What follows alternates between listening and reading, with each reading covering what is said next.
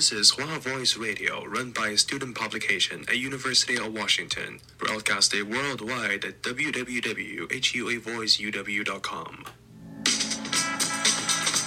服务校园生活，引领多元时尚。引领多元时尚。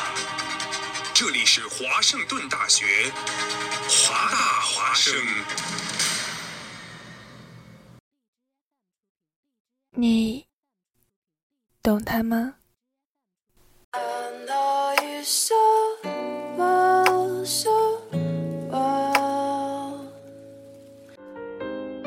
他们享有盛名，却又独来独往，好像藏着一些不能说的秘密。那股神秘感究竟来自于什么呢？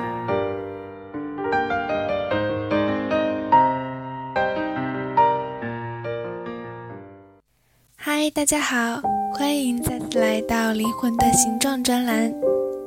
今天想跟大家聊聊一个你们很感兴趣的牌子，开玩笑的，聊一下一个你们很感兴趣的牌子的创始人——于贝尔的纪梵希。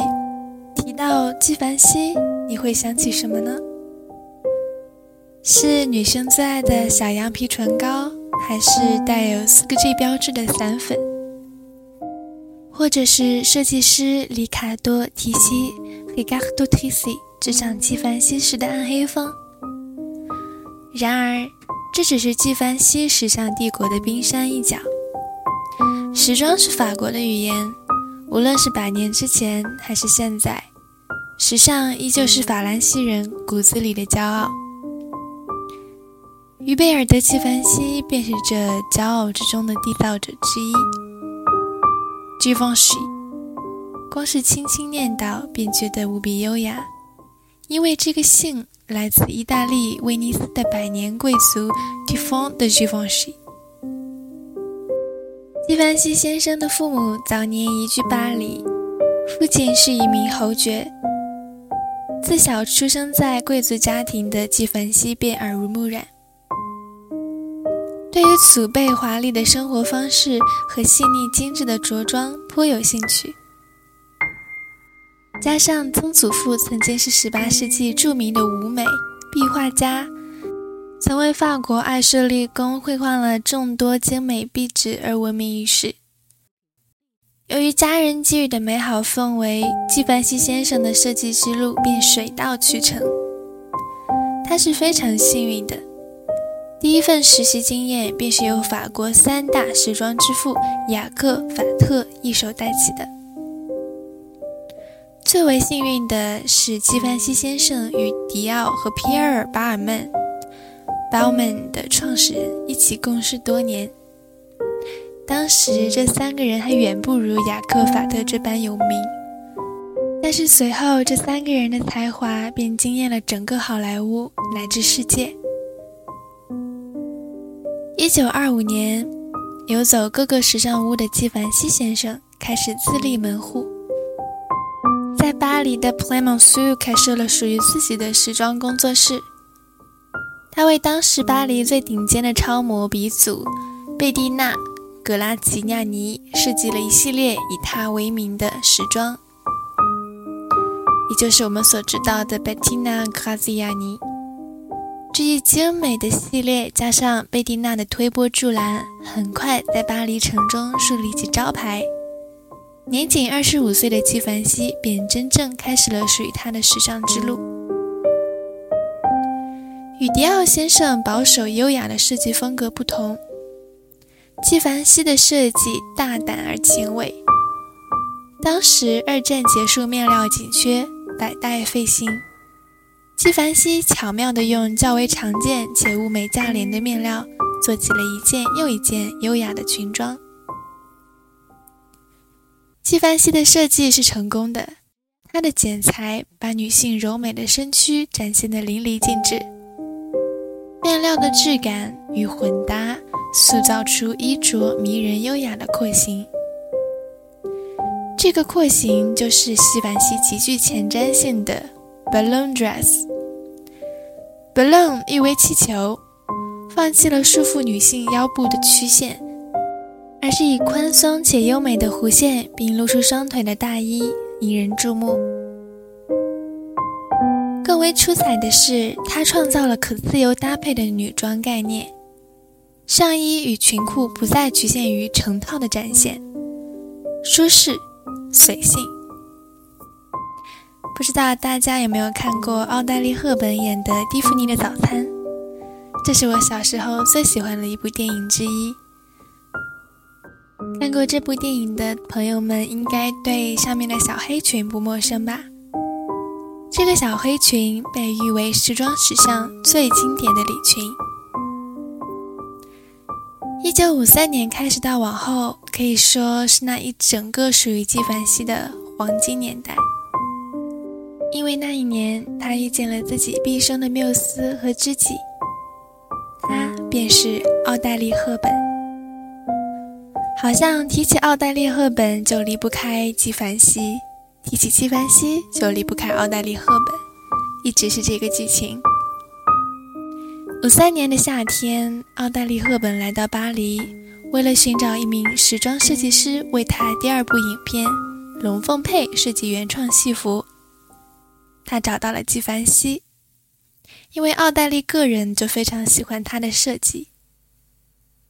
但是纪梵希太忙了，忙到没有时间来给他量身裁衣，于是让他自己在一堆成衣里面随便挑挑，尝试一下。然而，奥黛丽·赫本这一次，巧合的是，所有的衣服都像为他打造的一般，竟然如此合身。加上奥黛丽·赫本美丽的容颜和明亮的双眸，这一切让纪梵希为之着迷。这一合作就此拉开了纪梵希先生与奥黛丽·赫本长达四十年之久的友谊。纪梵希初次遇见他时曾说：“我对他的第一印象是觉得他像个脆弱的小动物，一捏就碎。”她的双眸明亮美丽，她实在很瘦很瘦，脂粉未施，但双眸的明亮让人过目不忘。纪梵希曾经为奥黛丽·赫本设计的戏服几乎占到她毕生电影作品的百分之八十。奥黛丽·赫本欣赏且喜欢纪梵希，更是曾笑着对纪梵希说道：“除了我。”你不能给别人设计衣服。早在电影《龙凤配》杀青之后，纪梵希便坚定地告诉赫本：“我情愿为你做任何事。”赫本则回应道：“有些人是我深深爱过的，他是其中最正直的一个。这个他就是指纪梵希。”很多人猜测奥黛丽·赫本与纪梵希是一对始于末期的情侣，然而这么多年，他们却比情侣还要天长地久。那是来自友谊的升华，一对蓝颜知己。或许友谊的最高境界，便是在外人看来，他们是一对恋人。但是人生在世，有一个懂自己的知己。这该是多么幸福的一件事啊！或许纪梵希先生不只是扮演他的私人设计师，更是形影不离的伙伴。在赫本需要他的时候，他总是会出现在他的身边。当得知奥黛丽·赫本出席奥斯卡之际，纪梵希先生特地的为她打造了一款只有秀丽花卉的白色晚礼裙，这裙子也被媒体评为二十世纪最经典的时尚影像。那一晚，赫本凭借《罗马假日》荣耀封后。纪梵希先生回忆道：“说那个时刻，我激动的难以平息，这是他应得的。”奥黛丽·赫本要出嫁的时候，依旧是纪梵希为她定制的一件白色雪纺婚纱。这件婚纱承载了两人心有灵犀的愉悦、自然还有美好。凡是属于奥黛丽·赫本最重要的人生时刻，总是会有纪梵希设计的优雅裙装出现。因为你是我的知己，我只想与你分享我的快乐。无论是在荧幕里，还是在日常生活中，总能看见奥黛丽·赫本与纪梵希惬意相处之景，像是朋友聊聊天。一起散散心。赫本曾经对纪梵希说：“当我代表联合国儿童基金会在电视摄像机前演讲时，自然会紧张。但穿着你设计的衣服，我觉得好像有人在保护我。谢谢你，我的朋友。因为赫本，纪梵希先生的设计传遍这整个好莱坞乃至世界。”因为纪梵希，赫本所有留存于世上的照片都如此动人美丽。一九五七年，纪梵希以奥黛丽·赫本为灵感，为他特别调制了香氛“禁忌”。纪梵希对赫本说：“这是送给你的香水。”赫本答道：“既然是送给我的，那别人都不可以买。”于是，这个香水在前三年真的只有赫本在使用。三年后，赫本建议将它投放市场，并为其免费代言。两个人的感情多年不变，也越发深厚。可是，两个人却没有最终在一起。哪怕赫本一生中经历过很多段婚姻，也有过很多挫折。但唯一不变的就是纪梵希一直陪伴在他身边，比任何一段婚姻来的都长久。赫本晚年身患癌症，行动不便，纪梵希马上安排私人飞机把他从美国送回瑞士的家。在赫本登上飞机的那一刻，迎接他的是满满的鲜花。他顿时感动得快要落泪。他说：“只有他还始终记得我的喜好，把我当成小女孩来宠。”赫本在弥留之际留给纪梵希一件大衣，说：“当你觉得孤独时，穿上这件大衣，就好像我紧紧拥抱着你。”我相信世界上有一种感情比婚姻更长久，因为懂得，所以珍惜；因为克制，所以永存。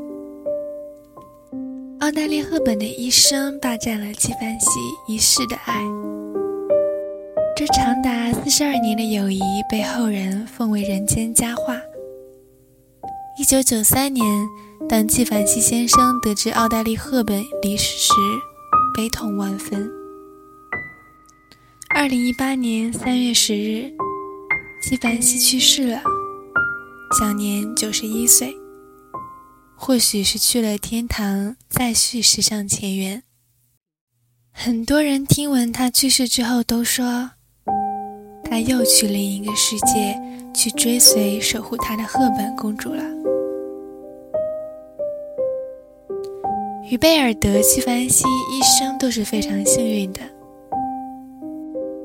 在那个黑白电影精彩绝伦的年代，在那个战后人们渴望和平得以享乐的黄金年代，在那个时装史上人才辈出、推陈出新的年代，在那个好莱坞纸醉金迷的鼎盛年代，一个知己，一份自己所钟爱的事业，一生璀璨斑斓。那今天的节目就到这里啦，感谢您的聆听，我们下期再见。